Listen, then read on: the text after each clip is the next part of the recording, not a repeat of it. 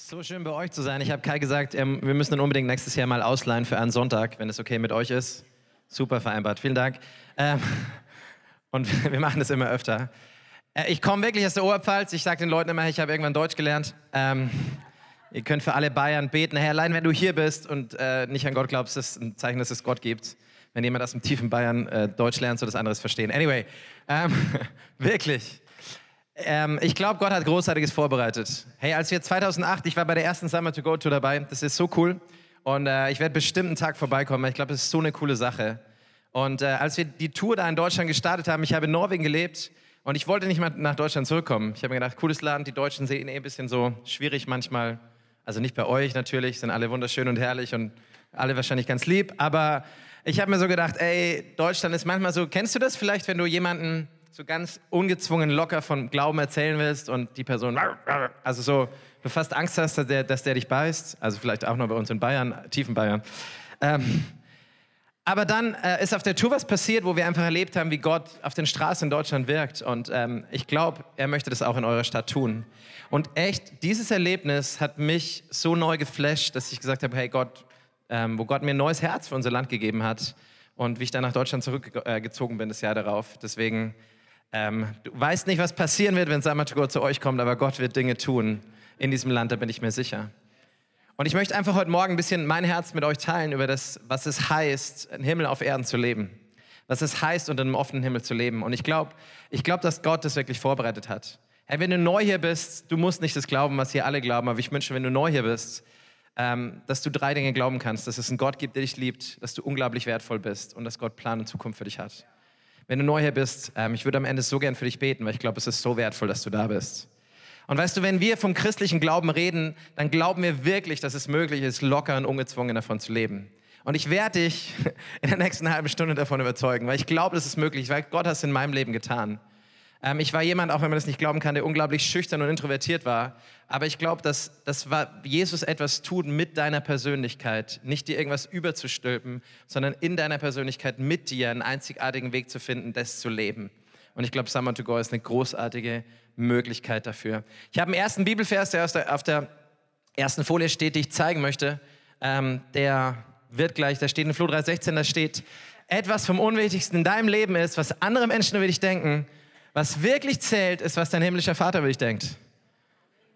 Richtig guter Vers, oder? Und hey, es ist ein Joke, bevor du jetzt irgendwie böse wirst und alles gut. Ähm, aber ich glaube, das ist eine Realität. Weißt, ich glaube, wir leben in einer Welt, wo Menschen Authentizität wollen, Preis den Herrn. Ähm, und, und ich, ich glaube, dass es so viel damit zu tun hat. Also ich möchte heute Morgen eigentlich nur über zwei Punkte sprechen. Das, was Gott in dir tut und was er dann durch dich tut.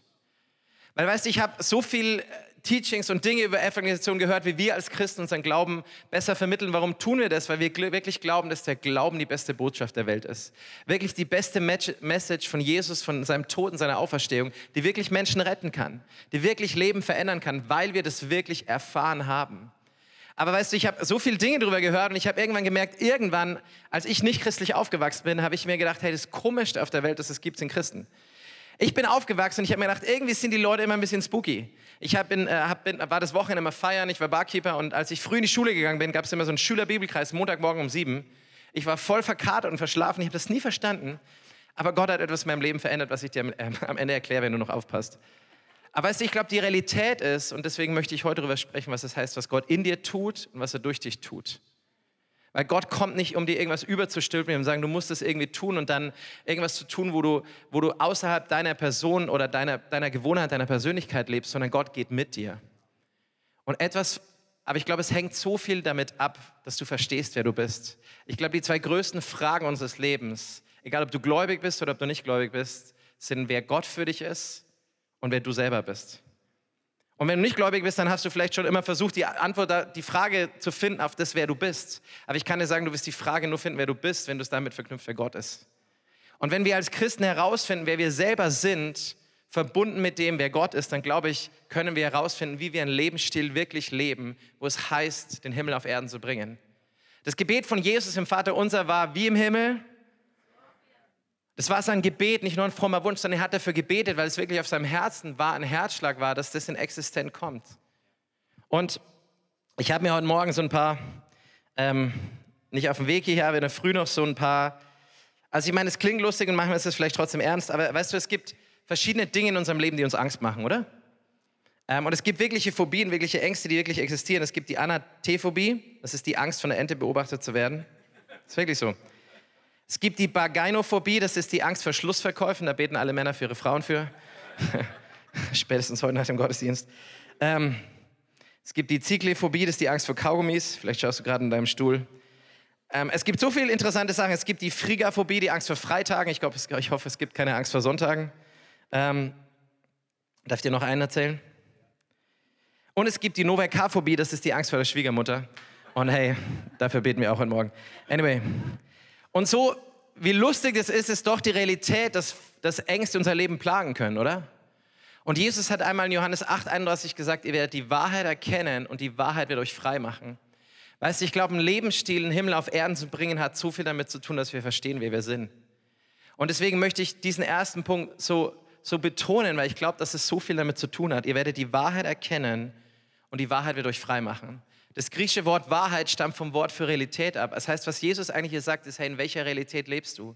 Lebst du in einer Realität von dem, dass du ein unglaublich geliebtes Gotteskind bist, dass Gott mit dir bist, egal ob du fehlst, ob du Fehler machst, ob du Dinge falsch machst und wieder aufstehst? Lebst du in einer Realität von dem, dass ein liebender Vater über deinem Leben steht, der hinter dir steht und der sagt, wenn Gott für dich ist, wer kann gegen dich sein? Oder leben wir manchmal eine Realität von dem, was Schuld und Scham und die Stimmen von Verdammnis über uns aussprechen? Oder vielleicht auch von dem, was dieser Vers, Vers wollte ich gerade sagen, sagt, was Menschen über uns denken.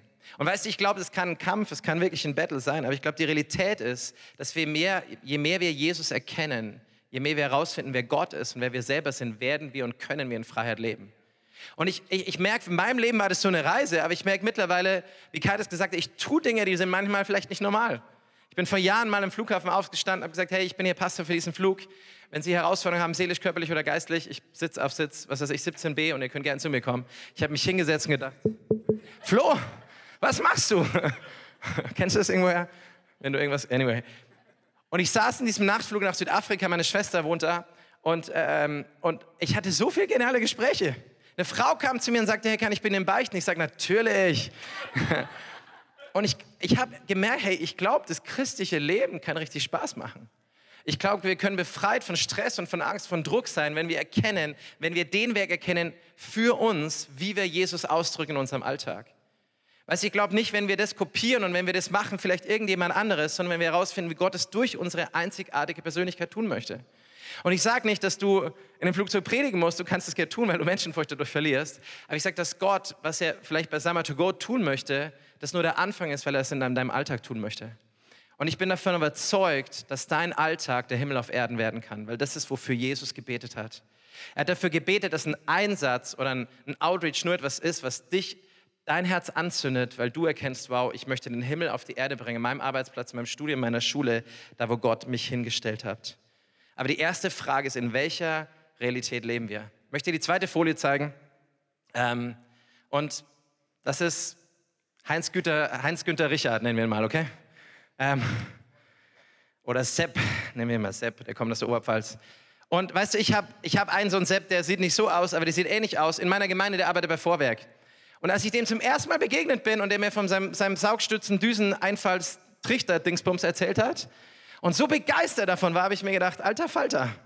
Also wenn du anfängst, so für Jesus zu leben, dann, äh, dann kann ich ja umziehen, weil ich weiß, dass meine Stadt von Jesus hören wird. Und als er angefangen hat, von seinem Saugstützen, Düsen, Dingsbums zu erzählen, habe ich irgendwann gedacht, wisst ihr was, wenn wir erkennen, was für einen Schatz wir in uns haben, der so viel wertvoller ist als irgend nur, Gott segne Vorwerk, als irgend nur so ein Einfallstützen Dingsbums, sondern die beste Message der Welt. Und ich rede nicht davon, dass wir diese Botschaft verkaufen, sondern dass wir als Christen erkennen, was wir da eigentlich in uns tragen. Kolosser 1, 27 bis 28 sagt, Christus in dir, nicht in deinem Nachbarn, sondern in dir die Hoffnung der Herrlichkeit. Wir glauben wirklich daran, dass wenn du Christ wirst oder geworden bist, dass da ein Schatz in dich einzieht, der so wertvoll und der so unbeschreiblich ist, weil er wirklich einen Unterschied machen darf.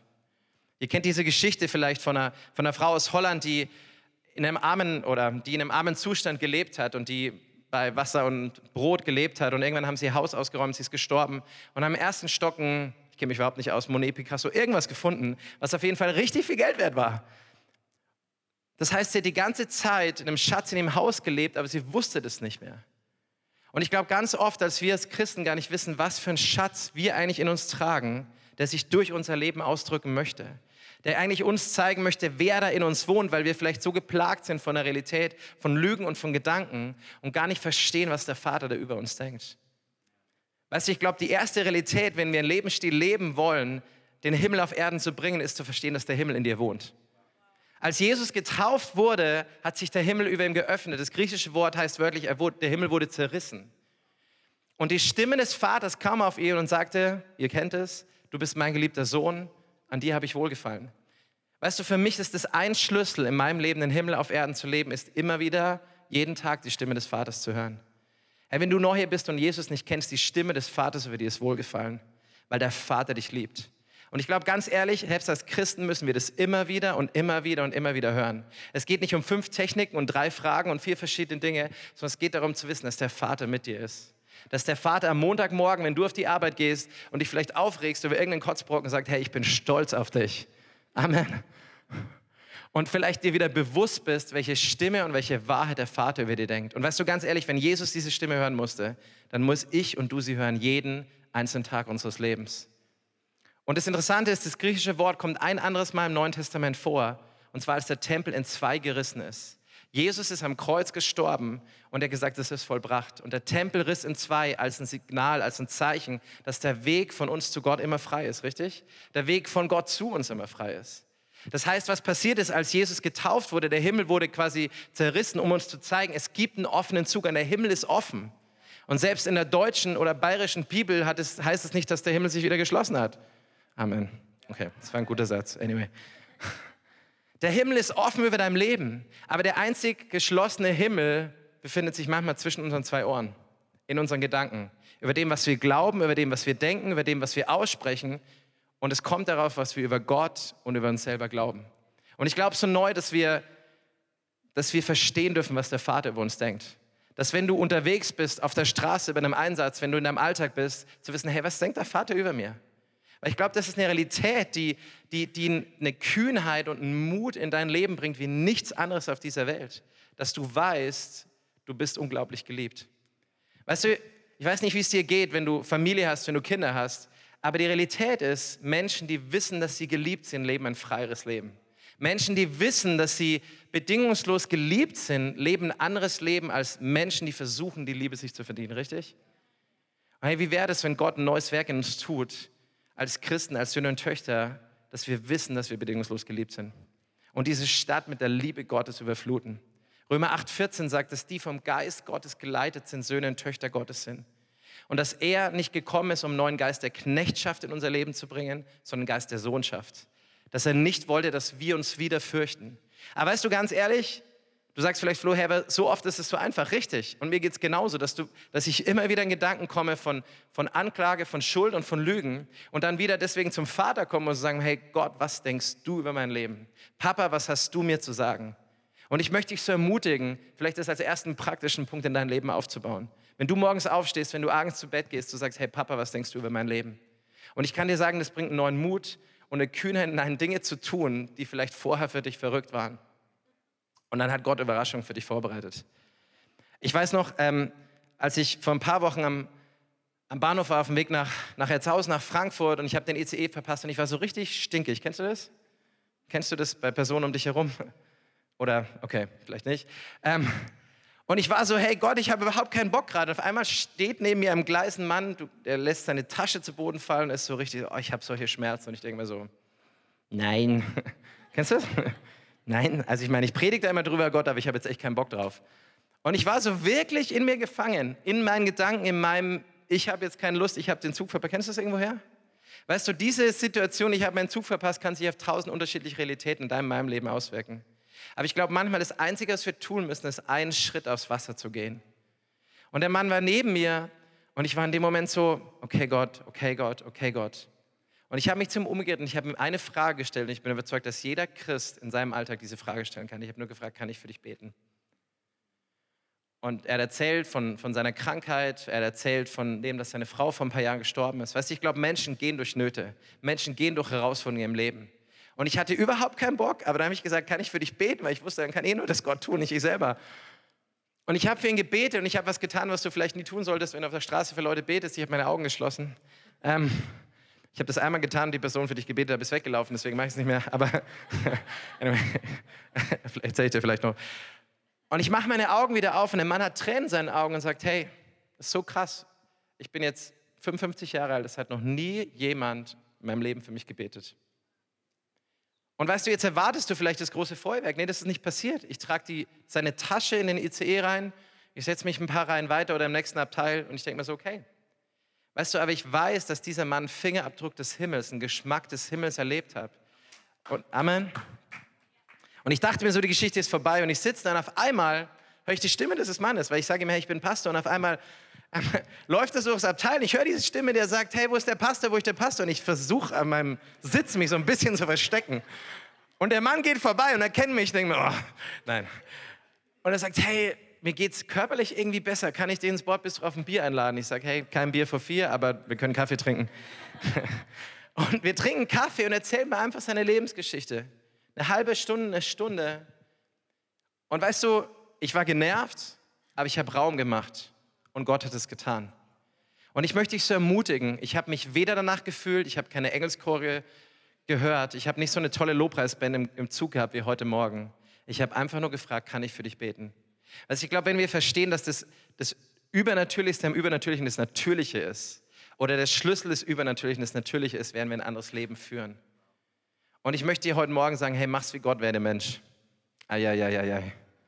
Das ist das Geistigste und das, das Übernatürlichste, was du manchmal in deinem Leben tun kannst, ist die Person zu sein, die Gott dich geschaffen hat zu sein. Amen. Und ich glaube, ein Schlüssel ist, und den möchte ich auf der nächsten Folie zeigen, weil ich möchte nicht Kai Günther die ganze Zeit sehen. Ich glaube, ein Schlüssel ist, dass wir begeistert von Jesus sind. Dass wir uns neu in diesen Gott im Himmel verlieben. Dass wir aus einer Stärke, aus dem heraus, wer Gott ist, verstehen, wie er uns sieht und wie er Menschen sieht.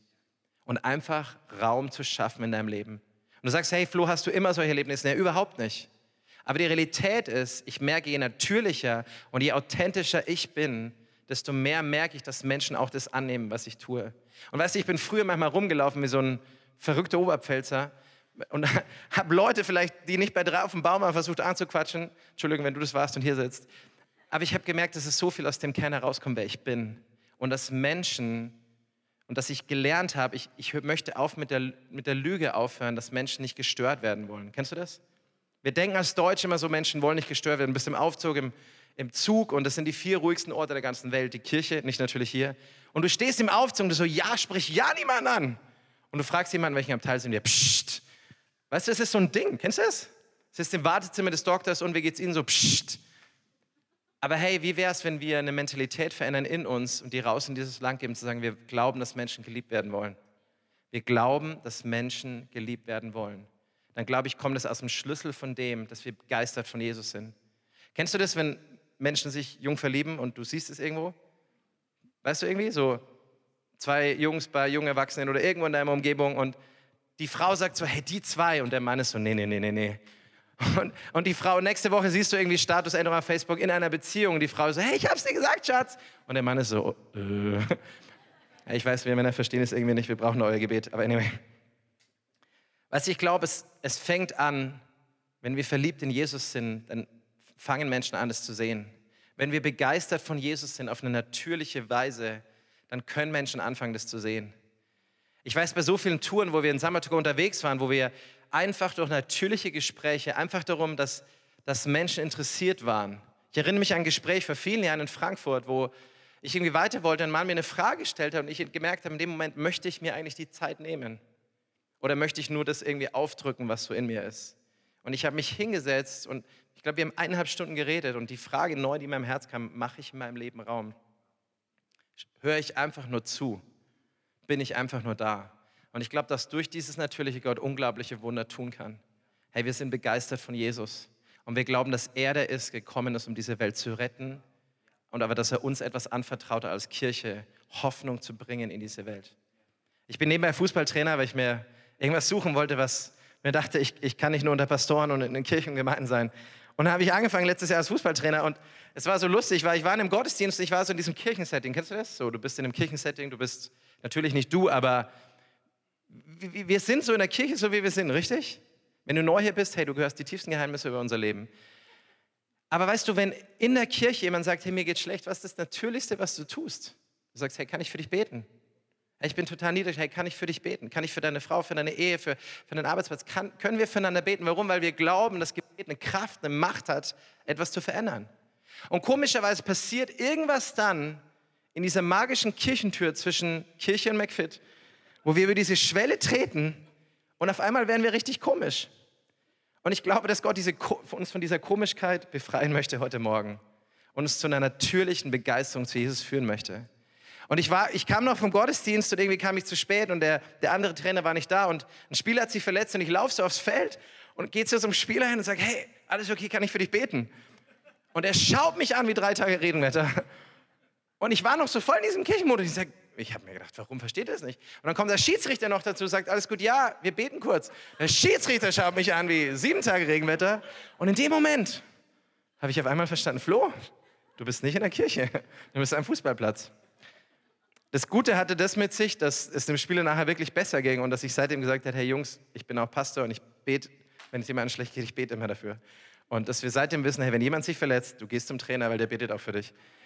Aber weißt du, wie wäre das, wenn Menschen wenn wir dafür bekannt werden würden, weißt du, diese Christen beten einfach. Ich weiß, vielleicht, vielleicht glaube ich nicht an das, was sie glauben, aber irgendwie leben sie das authentisch, was sie glauben. Vielleicht stimme ich nicht mit der Theologie überein, aber irgendwie ist die Praxis, die sie leben, so stark und so ausdrucksstark, dass mich die Liebe, die sie leben, wirklich mehr anzieht, als das vielleicht, was ich vorher geglaubt habe.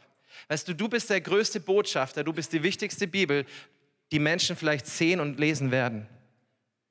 Du bist Botschafter Gottes in dieser Welt und ich glaube, deswegen ist es so wichtig, dass wir verstehen, dass wir begeistert von Jesus sind. Und dass wir vielleicht heute Morgen einen Moment haben, im Lobpreis nachher, wo wir sagen, Gott, gib mir diese Begeisterung ganz neu. Schenk mir diesen Moment ganz neu, dass du mein Herz berührst, dass du mein Herz anzündest für Menschen. Amen. Sprüche 28, Vers 1.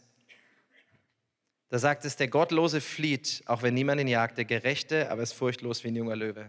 Das ist ein Vers für mich, der mich geprägt hat in Bezug auf dieses Thema, weil es so viel damit zu tun hat, in diesem Punkt, wer wir sind. Der Gerechte ist furchtlos wie ein junger Löwe. Warum ist ein Löwe furchtlos? Wahrscheinlich, weil er weiß, dass er ein Löwe ist. Total tiefe Theologie. Aber die Realität ist, der Gerechte ist furchtlos, weil er weiß, dass er gerecht ist. Weißt du, ich kann dir sagen, wenn die Annahme Gottes tiefer ist als jede Ablehnung vom Menschen, dann lebst du ein freies Leben. Ich sage es nochmal auf Deutsch. Wenn die Annahme Gottes ist tiefer tiefer ist als jede Ablehnung von Menschen, dann lebst du ein freies Leben. Weil es nicht darum geht, wie Menschen auf das reagieren, auf der Straße, in einem Arbeitsplatz, wo immer du bist, sondern deine einzige Agenda einfach ist, Menschen zu lieben. Du nicht dazu da bist, Menschen als Objekte zu sehen oder irgendwelche Dinge zu tun, sondern einfach die Realität ist, Gottes Liebe mit seinen Augen Menschen zu sehen und sie zu lieben. Und ich bin davon überzeugt, dass wenn wir verstehen, wie es hier sagt, dass wir gerecht in Christus sind, dass wir dazu berufen sind, ein furchtloses Leben zu führen weil wir verstehen, dass es gar nicht um uns geht, um unsere Taten, wie gut wir ankommen, sondern darum, dass Christus unsere Gerechtigkeit ist. Oder wie Galater 2 sagt, nicht mehr länger liebe ich, sondern Christus in mir. Und ich glaube, Paulus hat diesen Punkt so gecheckt, deswegen hat er so ein freies, radikales, furchtloses Leben gelegt. Und weißt du, wenn ich von furchtlos spreche, dann spreche ich nicht davon, von unsensibel oder unweise zu sein. Weil ich glaube, du kannst furchtlos und trotzdem voller Liebe leben. Und Menschen um dich herum sehen das. Aber ich glaube, der Schlüssel ist zu verstehen, es ist der Normalzustand Gottes für jeden Gläubigen, dass wir befreit von Furcht leben. Dass wir befreit von dem Leben, was Menschen denken und was, wie Menschen uns sehen. Weil die Agenda Gottes, die Liebe Gottes so viel größer ist. Und mein Gebet ist heute Morgen, lass die Annahme Gottes in deinem Leben so viel größer sein, als jede Ablenkung von Menschen nur sein könnte. Weißt du, ich habe einen Nachbarn gehabt, und ich habe ihn immer wieder in den Gottesdienst eingeladen, weil als Pastoren machen wir das, so als, als gute Pastoren und als gute Christen.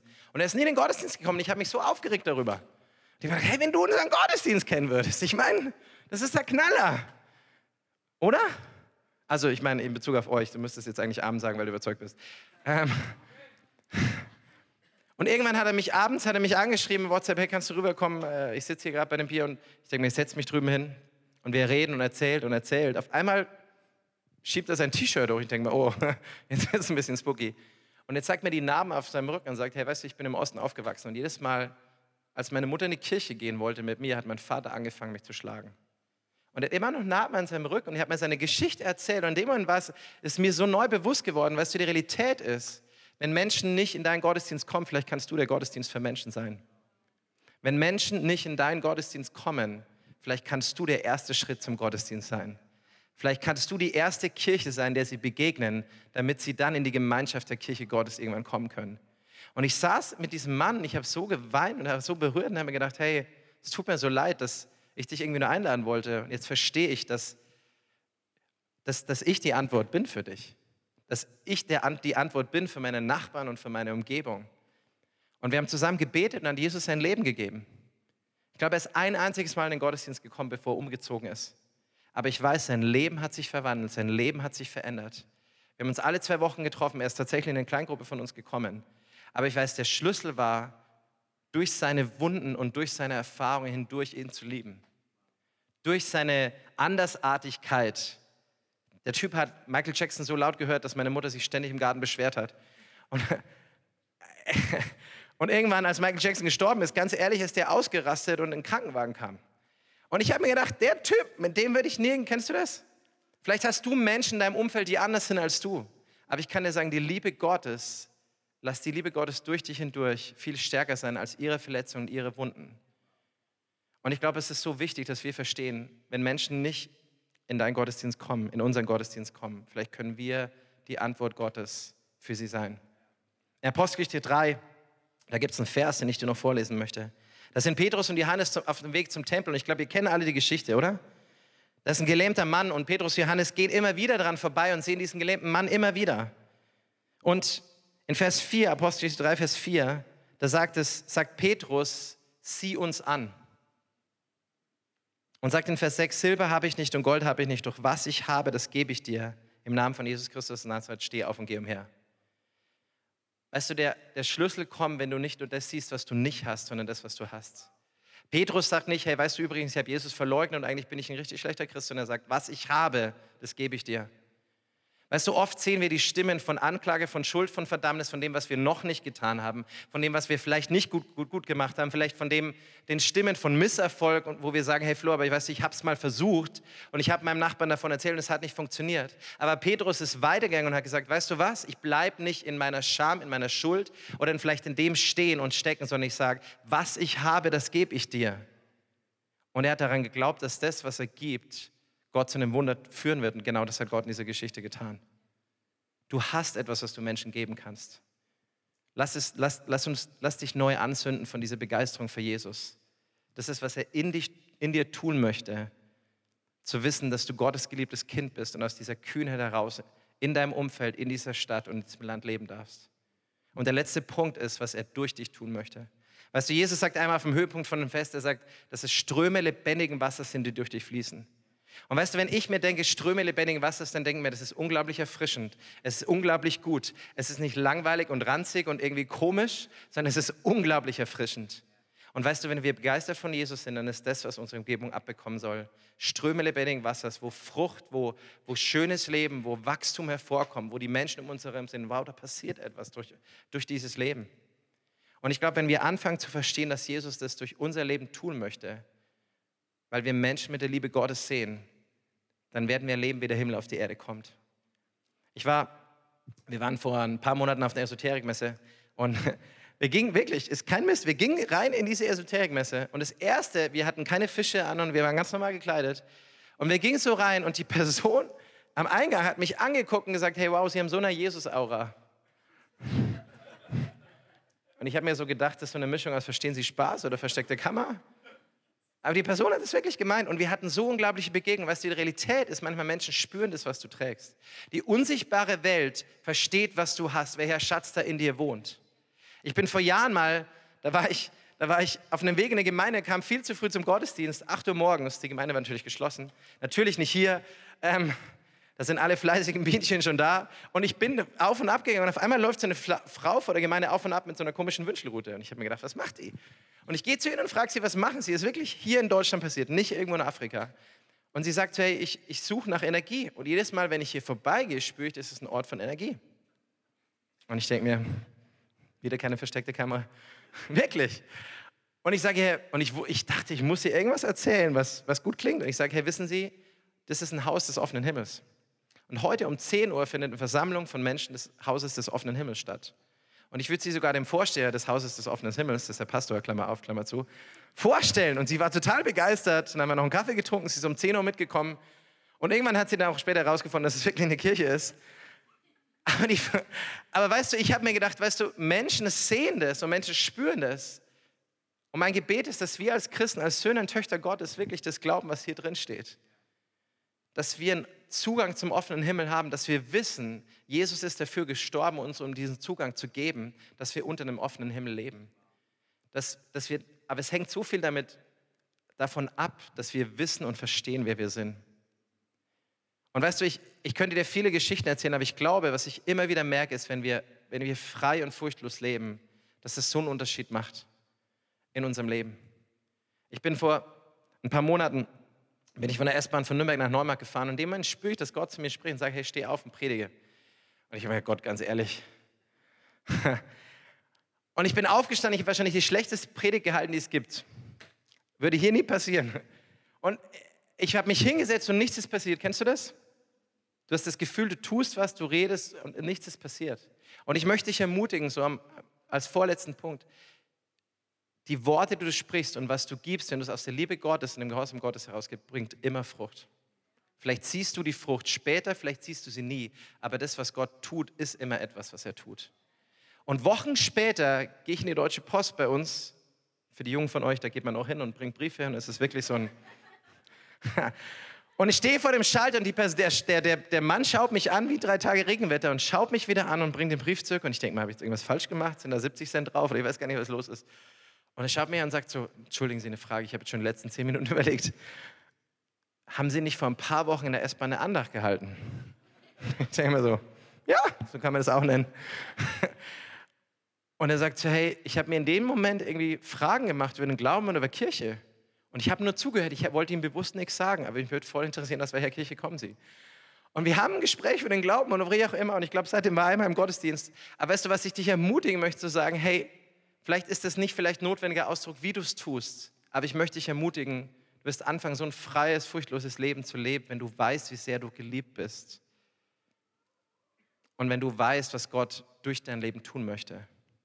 Ich erzähle eine letzte Geschichte. Ein junger Typ bei uns in der Gemeinde hat sich bekehrt und er kommt aus so einer Techno-Szene und er hat gesagt, Flo, irgendwann, ich möchte dahin zurückgehen. Und ich habe gesagt, hey, ich bin ein Pastor, ich komme mit. Und jetzt waren wir letztes Jahr auf einem Festival so mit 6.000, 7.000 Leuten, 90 Prozent nehmen Drogen, die ganze Zeit. Zwei Packungen Ohrenstöpsel, du hörst es immer noch. Es gibt ein Heilungszelt, wo Leute hingehen und sich wahrsagen lassen und alles Mögliche. Und ich habe mir gedacht, krass, für ein krasser Ort. Das wäre nicht der Ort, den ich mir natürlicherweise aussuchen würde, mein Wochenende zu verbringen, okay? Und wir waren da und Gott hat unglaubliche Türen aufgetan. Jetzt gehen wir dieses Jahr zurück mit 20, 25 Leuten als Gemeindeoutreach. Ähm, haben ein Heilungszelt dort, wo wir für Leute beten dürfen, wo wir Leute Eindrücke weitergeben dürfen ähm, wo wir zehn verschiedene Workshops haben. Aber die Geschichte, die mich wirklich berührt hat, die ich dir mitgeben möchte, wir waren am letzten Abend dieses Festivals und wir haben Unglaubliches erlebt. Manche Menschen waren offen, manche Menschen nicht, aber wir haben coole Gespräche gehabt. Und am letzten Abend kam ein Junge auf uns zu, der irgendwie scheinbar noch angetrunken war und gesagt hat, hey, irgendwie nach einem Gespräch und nach einem Gebet hat er gesagt, hey, ich möchte meinen Vater anrufen. Und ich habe mir so gedacht, du bist wahrscheinlich noch betrunken. Aber er sagt, nee, mein Papa ist Pastor, der wohnt in Osnabrück, in einer konservativen Gemeinde. Ich bin vor Jahren vom Glauben weggelaufen. Aber als ich euch gesehen habe, dass ihr hier seid und hier Jesus verkündigt, habe ich gedacht, ich kann nicht länger so weiterleben. Und wir rufen seinen Vater an, weil ich wusste nicht, ob es eine echte Geschichte ist. Der Vater kam eine Stunde später an. Ähm, wir haben ihn reingelassen beim Festival. Der Vater, es war wie die Geschichte von Lukas 15. Der Vater läuft auf den Sohn zu und der Sohn läuft auf den Vater zu. Der Vater heult, der Sohn heult. Ich habe geheult. Und in dem Moment sprach der Geist Gottes zu mir und sagt, hey, es gibt so viele verlorene Söhne und Töchter in diesem Land. Aber weißt du, dieser Sohn hat Jesus erlebt, weil Menschen gegangen sind, die Licht in die Dunkelheit gebracht haben. In einer Umgebung, die vielleicht nicht natürlich ihr Setting war, aber die erlaubt haben, dass die Liebe Gottes stärker ist als jede Furcht. Die erlaubt, dass sie raustreten aus einer Umgebung, die vielleicht sicher ist, in eine Umgebung, wo man nicht weiß, was passiert. Und weißt du, ich merke in der Umgebung, ich bin immer noch am Lernen. Ich mache bestimmt nicht alles perfekt, aber ich sage, hey Gott, gebrauch mich in dieser Umgebung, weil ich weiß, dass deine Kinder so sehr die Liebe Gottes brauchen. Lukas 15, Vers 1 und 2, letzter Vers. da sagt es, dass viele Sünder und Zöllner die Nähe von Jesus suchten, um ihm zuzuhören. Und ich kann dir sagen, dieser Vers flasht mich immer wieder.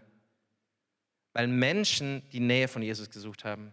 Und Jesus sehr klar, sehr radikal, sehr direkt immer gepredigt hat, wir wissen das, oder? Aber trotzdem Menschen von der Liebe Gottes angezogen worden sind. Und ich denke mal, Jesus, ich weiß nicht, was du in diesen Versen gemacht hast, aber irgendwas war in deinem Herz für verlorene Menschen, für die Welt, in der du lebst, was Menschen angezogen hat und sie nicht abgestoßen hat. Und mein Gebet ist für uns, dass etwas von diesem Herz sich in unserem Leben widerspiegelt. Und dann glaube ich, werden wir sehen, dass der Himmel auf Erden kommt. Amen. Lasst uns doch zusammen aufstehen. Werden gleich noch ein Lied gehen und auch dafür beten. Und mein Gebet ist so heute Morgen, dass Gott uns mit seiner Liebe füllt, weil 1. Johannes sagt, perfekte Liebe vertreibt alle Furcht. Was Furcht nicht vertreibt, ist versuchen, besser zu werden, versuchen, heute rauszugehen, denken, ich kriege das irgendwie zusammen. Sondern was Furcht in deinem Leben vertreibt, ist, dich von der perfekten Liebe Gottes füllen zu lassen. Und zu wissen, ich stehe mit jemandem in Verbindung, der mir alle Kraft gibt und alles gibt, was ich brauche für diese nächsten Wochen und Monate. Und lass uns doch kurz zusammen beten und vielleicht kurz unsere Augen schließen. Hey, und ich möchte dich ermutigen, wenn du hier bist und Jesus nicht kennst, vielleicht kirchlich aufgewachsen bist, vielleicht total neu hier heute Morgen bist. Du bist uns so wichtig, dass wir uns Zeit nehmen wollen, dass du Jesus kennenlernst. Ich habe vor Jahren Gebet gesprochen und ich möchte dich so einladen, Gebet zu sprechen, wo du dein Herz Jesus öffnen kannst. Weil Jesus ist für dich gestorben. Er hat den Preis bezahlt für alles Schlechte, was du getan hast. Er hat den Tod besiegt, er ist wieder auferstanden, er lebt heute. Und er möchte dir begegnen. Er möchte dir einen neuen Start, eine neue Hoffnung, eine neue Chance geben. Und wenn du das möchtest, wenn du Jesus einladen möchtest in dein Leben, dann möchte ich dich einladen, zusammen mit uns als Gemeinde einfach ein Gebet zu sprechen und zu sagen, Jesus, komm in mein Leben. Vergib mir meine Schuld. Ich glaube an dich und ich gebe dir mein Leben. Sei du mein Herr, mein Erlöser und mein bester Freund. Herr, wenn du das Gebet zum ersten Mal gesprochen hast, dann ist was Radikales in deinem Leben passiert. Und wir würden uns so freuen, dich kennenzulernen, weil du einen Start mit Jesus gemacht hast. Und als letztes, bevor wir in diese Zeit gehen und noch ein Lied singen, ich würde so gern für dich beten, dass Gott dich mit perfekter Liebe füllt. Dass Menschenfurcht keinen Raum mehr in dir hat. Und wenn du es möchtest, vielleicht wo du bist, leg doch die Hand auf dein Herz.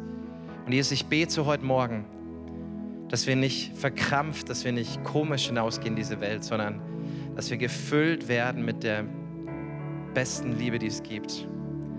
Ich danke dir, Heiliger Geist, dass du gekommen bist für das Beste und das Schlechte in uns und dass du dich nicht schämst, zu uns zu stehen.